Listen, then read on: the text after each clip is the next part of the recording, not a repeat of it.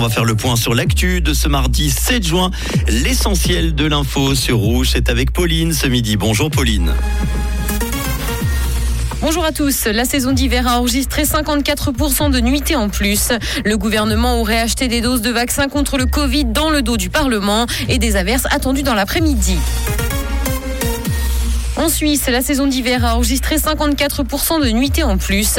La fréquentation de l'hôtellerie a nettement augmenté pendant la saison hivernale. 14 600 000 nuitées ont été enregistrées entre novembre 2021 et avril 2022, ce qui en fait plus de 5 millions de plus que l'année précédente.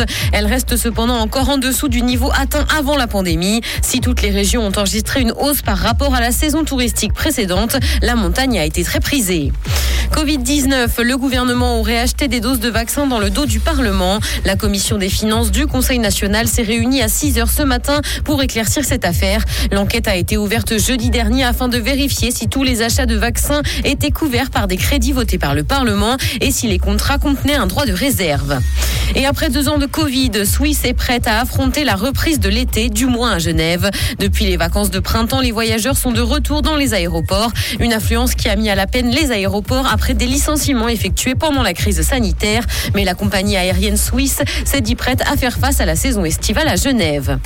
Dans l'actualité internationale, guerre en Ukraine, la lutte pour le contrôle de Severodonetsk s'intensifie dans le pays. Si la situation semble confuse sur place, le ministère de la Défense britannique affirme que la stratégie de la Russie est de séparer la région du nord et du sud, ce qui permettrait d'expliquer l'intensité des combats dans la ville, qui est un point clé. Avant le début du conflit, 100 000 habitants y vivaient.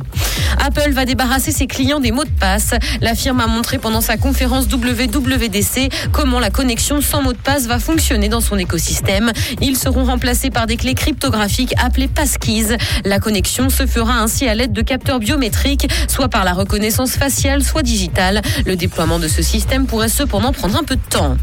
Justice, Pierre Ménès sera jugé demain en France pour agression sexuelle. L'ancien présentateur vedette du football passera devant le tribunal pour une agression sexuelle présumée sur une hôtesse au Parc des Princes. Les faits se seraient produits au mois de novembre dernier. Le principal intéressé les nie fermement.